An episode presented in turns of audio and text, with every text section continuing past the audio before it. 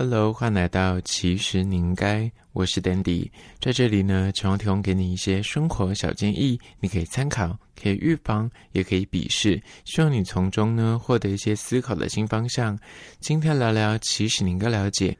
无谓的自尊心反而会害惨了你。四个不愿面对的自己，别把路越走越窄了。有时候呢，你不得不承认，有些失败呢，并不是天生你就是没机会，或者是运气不好，更多可能是因为败在不愿面对事实的自己。你知道，自己就是蒙蔽着双眼，然后有点鸵鸟心态，最后面掉入那个无谓的自尊心影响。今天就要聊聊四个无谓的自尊心，反而可能害惨了你。第一点呢，就是。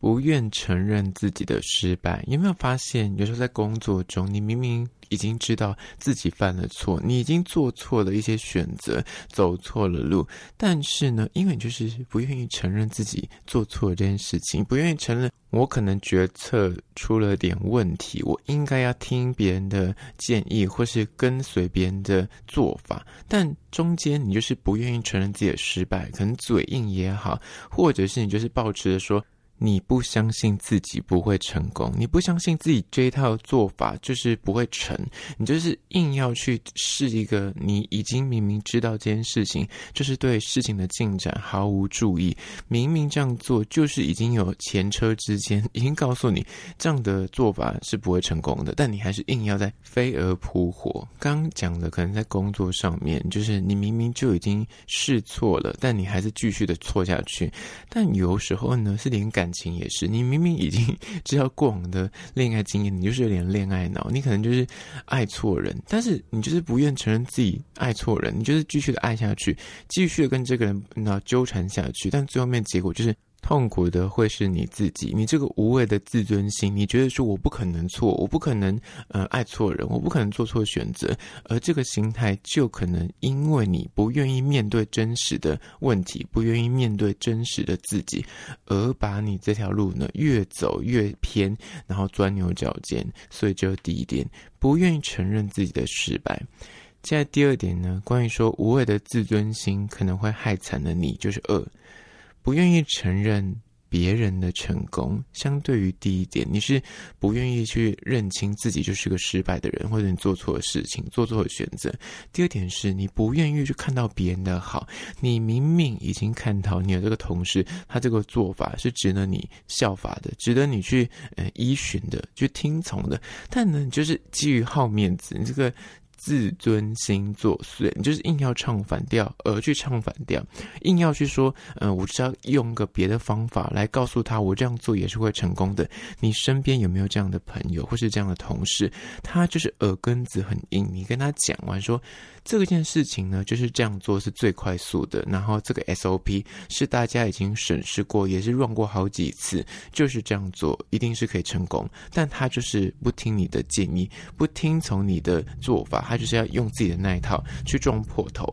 有些人呢，他并不是不知道说他依循你的方法就可以诶达到那个目的地，他就是不愿意去承认别人的成功。所以呢，这类的人呢，很常会出现一种心态。你看到，呃，在社群平台上面看到别人很成功，比方那些网红啊，或是有人减肥成功也好，有人变美也好，他们就一切都归类说，你看他就是有钱啊，可以做医美啊。你看，我知道有钱，我也可以跟他一样，就他们会比较酸言酸语，他无法。去欣赏别人的成功，去看到别人成功的这个那模型里面，自己是否可以去诶偷师或效法的地方，他们只会站在一个对立面，觉得说你成功了就显示着我是失败的，但我不是失败的，所以我一定要批评你的成功。但这样的心态也是因为自尊心作祟，所以真的是超没有必要。就是不愿意去面对自己，有时候就是你其实是认清说，哦，我就是在这个领域，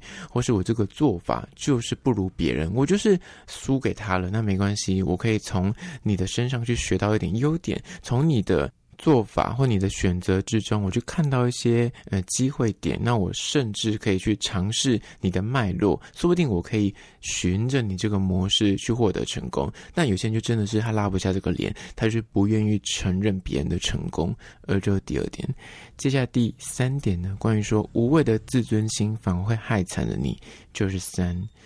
打肿脸充胖子，因为太好面子了。延续上述的几点，其实有时候症结点就是你其实自己都清楚问题在哪，你也知道说啊，我就是已经就是失败了，或者我就是在这个方面呢，就是我不是专业的，他才是专业的，但你就是拉不下脸，你就是无法去听别人的意见。你有没有遇过这类的主管，或是所谓的客户，甚至是有些老板，他就是觉得说，我这个身份地位，我才不会去听你们这种年轻小毛头讲出来的话。你做的选择，即便我听是对的，但他就是会很嘴硬，他就会打肿脸充胖子，告诉你说没关系，我们就先试这个方法，这个方法如果不正确、失败，我们再做别的选择。但他其实就是要撑出个面子，说因为我是老板，我是主管。一切一定要听我说的，你们的建议再好，我也不会第一时间去采纳。这种打肿脸充胖子、好面子的行为呢，也不一定就是全部存在于说他是位阶比你高的人。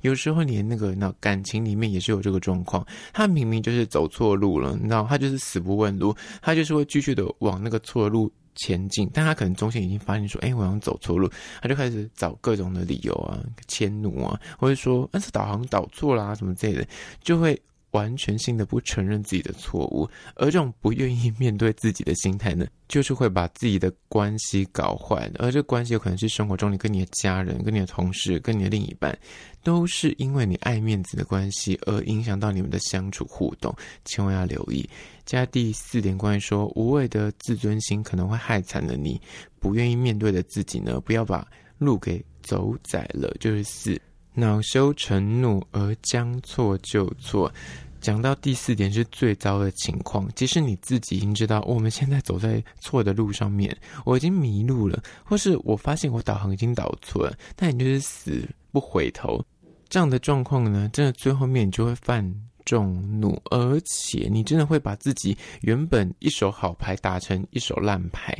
有时候真的没有必要为那点面子而去恼羞成怒。你发现你自己讲错的话，做错了选择，或是你明明哦，可能别人讲的是对，但你争论中间的过程之中越辩越明，那个真相浮上台面之前，你就开始好啦，你就翻桌啊，你就开始更小登熊气啊。你会发现很多长辈就有这个问题，他刚开始跟你讲的时候，他就会讲的斩钉截铁，但后面越聊越发现说，诶。他的资讯是错误的，他的想法也是有很多的漏洞。那你跟他在争辩的过程之中，你发现说他就是一开始还是可以很理性跟你沟通，到后面他开始去。以情勒这个杀手锏来，就是来攻防你，就是他会说：“好啦，你们现在年轻人啊，都是你们最懂啊，我们老人家就没用了啦，现在讲话没有人要听了啦。”那，开始打这种长辈牌，或是开始用各式各样的以退为进的情勒手段呢，来告知你说：“好啦，反正现在就是你说的都对，我说的就错。”开始不理性的沟通了。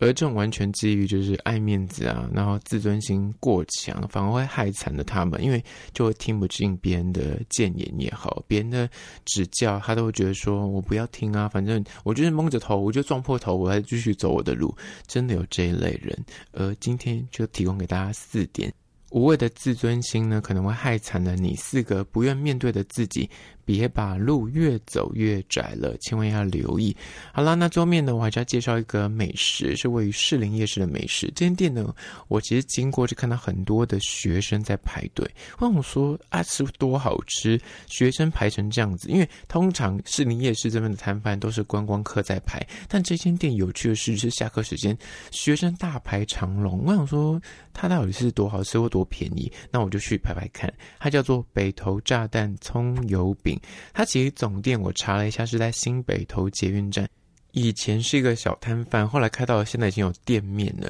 那近期呢，在士林夜市开了新的分店，你就不用大老远跑去新北投捷运站那边吃。他们主打他们的饼皮呢，就是薄薄的饼皮，但是下油锅去炸了之后呢，薄薄的饼皮就会瞬间膨胀成像一颗小颗的排球，不夸张，就变成圆形的。我觉得有够。奇妙，真的很奇妙。但它端上来之后呢，它就是等它消风，它会把它戳破。那里面呢，你可以选择口味，有原味、双蛋，还有起司跟双起司。我查了一下，北投的总店好像还有泡菜口味，但士林夜市这边只有四种口味，大概价格都五六十块。那相较于一般你在路边摊吃到的那种什么葱油饼的饼皮，就是它这一间店的炸弹葱油饼呢，吃的下去你会觉得它的饼皮比较有嚼劲。我个人觉得是真的蛮好吃的，我可以理解为什么学生要排队，因为就是一个很适合你下课的时候肚子超饿，那你就是吃完之后你会觉得说，嗯，